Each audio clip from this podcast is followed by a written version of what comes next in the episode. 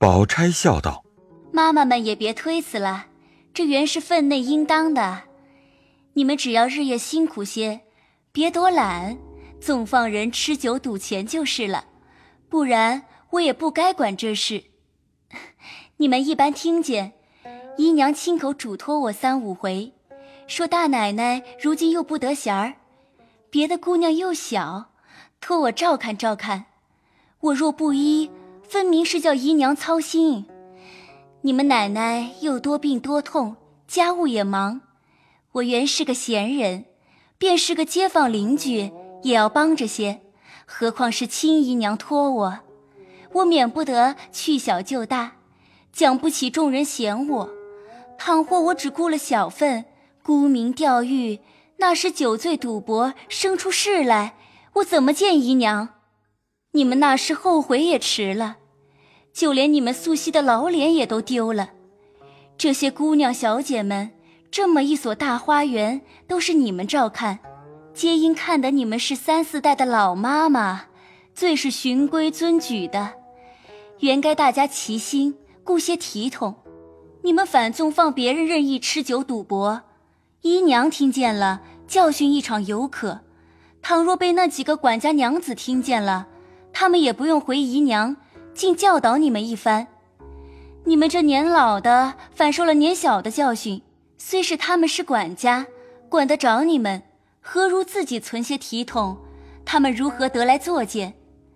所以我如今替你们想出这个额外的敬意来，也为大家齐心把这园里周全的谨谨慎慎，使那些有权执事的看见这般严肃谨慎，且不用他们操心。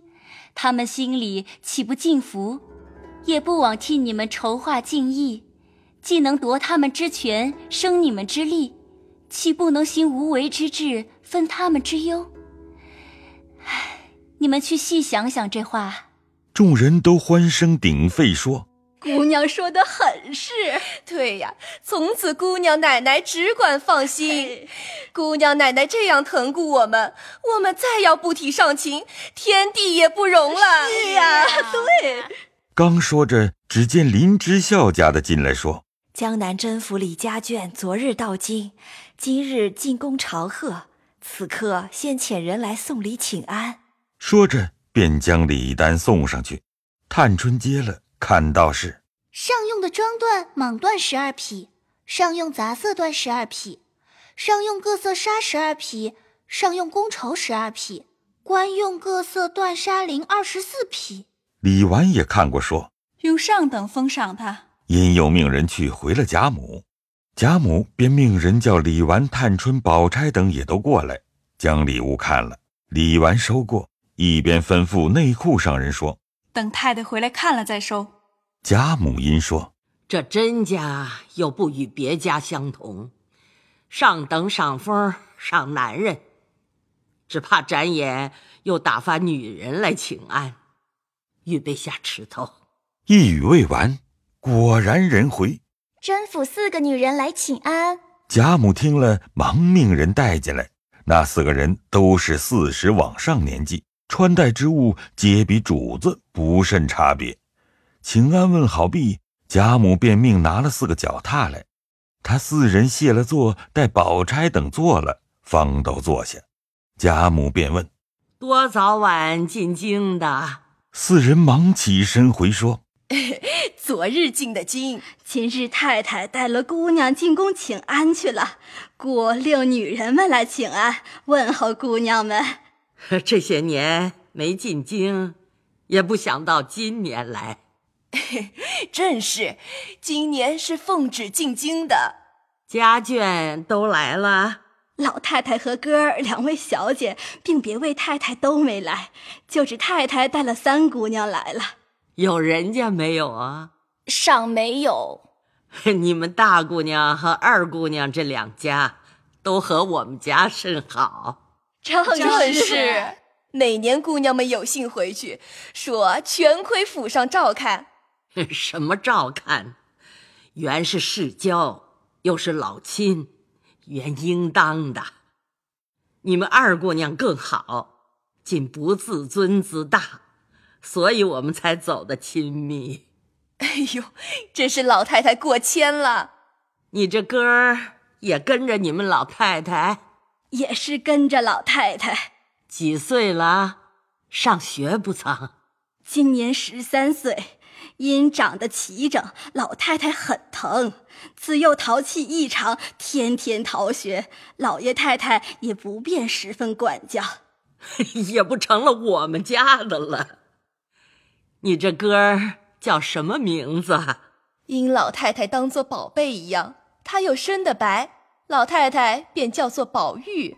贾母笑向李纨等道：“ 偏也叫个宝玉。”李纨等忙欠身笑道：“从古至今，同时隔代重名的很多。”四人也笑道：“ 起了这小名之后，我们上下都疑惑，不知哪位亲友家也到四层有一个的，只是这十来年没进京来，却记不得真了。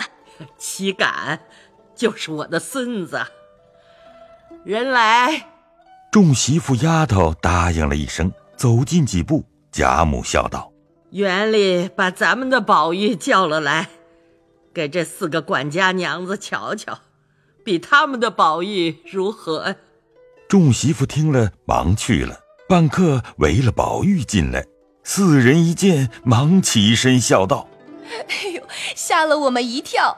若是我们不进府来，倘若别处遇见……”还只当我们的宝玉后赶着也进了京了呢。一面说，一面都上来拉他的手，问长问短。宝玉忙也笑问好。贾母笑道：“比你们的长得如何呀？”李纨等笑道：“四位妈妈才一说，可知是模样相仿啦。哪有这样巧事？大家子孩子们最养的娇嫩。”除了脸上有残疾，十分黑丑的，大概看去都是一样的齐整，这也没有什么怪处。四人笑道：“如今看来，模样是一样。据老太太说，淘气也一样。我们看来，这位哥性情却比我们的好些。怎见得呀？方才我们拉哥儿的手说话便知。”我们那一个只说我们糊涂，慢说拉手，他的东西我们略动一动也不依。所使坏的人都是女孩子们。四人未说完，李纨姊妹等禁不住都失声笑出来。贾母也笑道：“我们这会子也打发人去，见了你们宝玉，若拉他的手，他也自然勉强忍耐一时。”可知你我这样人家的孩子们，凭他们有什么刁钻古怪的毛病，见了外人，必是要还出正经礼数来的。若他不还正经礼数，也断不容他刁钻去了。就是大人溺爱的，是他一则生的得人意，二则见人礼数竟比大人行出来的不错。使人见了可爱可怜，背地里所以才纵他一点子。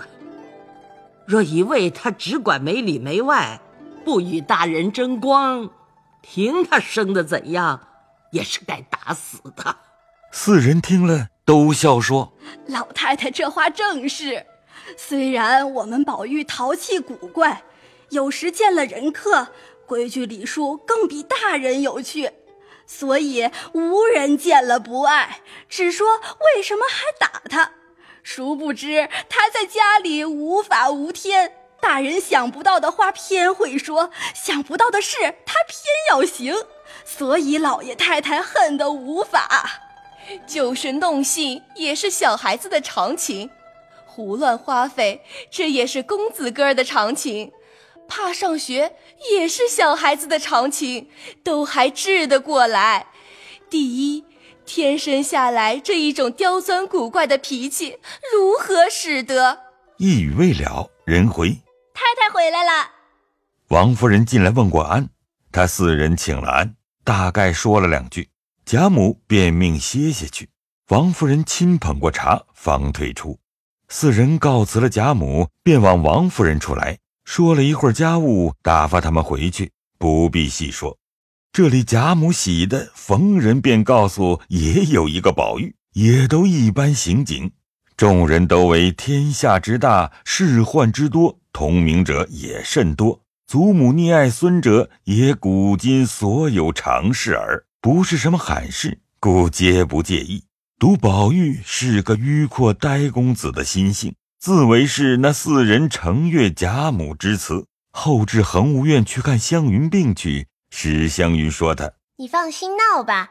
先是单丝不成线，独树不成林，如今有了个对子，闹急了再打狠了，你逃走到南京找那一个去。哪里的谎话你也信了？偏又有个宝玉了？怎么列国有个蔺相如，汉朝又有个司马相如呢？这也罢了，偏又模样也一样，这是没有的事。怎么匡人看见孔子？”只当是杨虎呢。孔子、杨虎虽同貌，却不同名；蔺与司马虽同名，而又不同貌。偏我和他就两样俱同不成？湘云没了话答对，阴笑道：“你只会胡搅，我也不和你纷争。有也罢，没也罢，与我无干。”说着便睡下了。宝玉心中便又疑惑起来：若说必无，然亦似有。若说必有，又并无目睹，心中闷闷，回至房中榻上默默盘算，不觉就呼呼的睡去。不觉竟到了一座花园之内，宝玉诧异道：“除了我们大观园，竟又有这一个园子？”正疑惑间，从那边来了几个女儿，都是丫鬟。宝玉又诧异道：“除了鸳鸯、袭人、平儿之外，也竟还有这一干人？”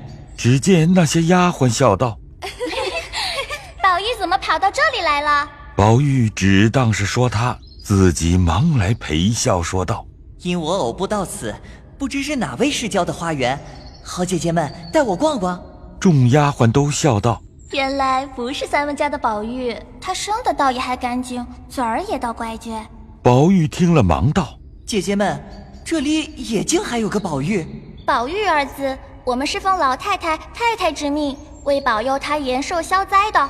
我们叫他，他听见喜欢。你是哪里远方来的臭小厮，也乱叫起他来？仔细你的臭肉，打不烂你的。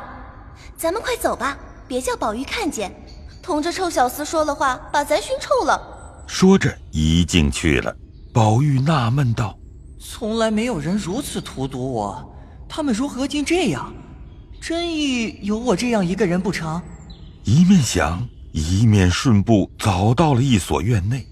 宝玉又诧异道：“除了怡红院，也竟还有这么一个院落。”忽上了台阶，进入屋内，只见榻上有一个人卧着，那边有几个女孩做针线，也有嬉笑玩耍的。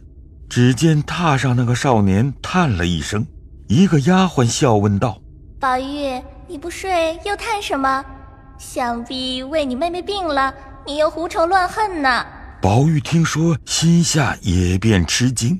只见榻上少年说道：“我听见老太太说，长安都中也有个宝玉，和我一样的性情，我只不信。我才做了一个梦，竟梦中到了都中一个花园子里头，遇见几个姐姐，都叫我臭小厮，不理我。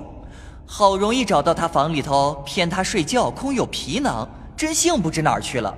宝玉听说，忙说道：“我因找宝玉来到这里，原来你就是宝玉。”榻上的忙下来拉住，笑道：“原来你就是宝玉，这可不是梦里了。”宝玉道：“这如何是梦？真而又真了。”一语未了，只见人来说：“老爷叫宝玉。”吓得二人皆慌了，一个宝玉就走，一个宝玉便忙叫：“宝玉，快回来，快回来！”袭人在旁听他梦中自唤，忙推醒他，笑问道：“宝玉在哪里？”此时宝玉虽醒，神意尚恍惚，因向门外直说：“嗯，才出去了。”那是你梦迷了。你揉眼细瞧，是镜子里照的你影儿。宝玉向前瞧了一瞧，原是那嵌的大镜对面相照，自己也笑了。早有人捧过树鱼茶卤来。漱了口，麝月道：“怪得老太太常嘱咐说，小人屋里不可多有镜子，小人魂不全，有镜子照多了，睡觉惊恐做胡梦。如今倒在大镜子那里安了一张床，有时放下镜套还好，往前去天热困倦不定，哪里想得到放它？比如方才就忘了，自然是先躺下照着影儿玩的，一时合上眼，自然是胡梦颠倒。不然如何得看着自己叫着自己的名字？不如明儿挪进床来是正经。一语未了，只见王夫人遣人来叫宝玉，不知有何话说。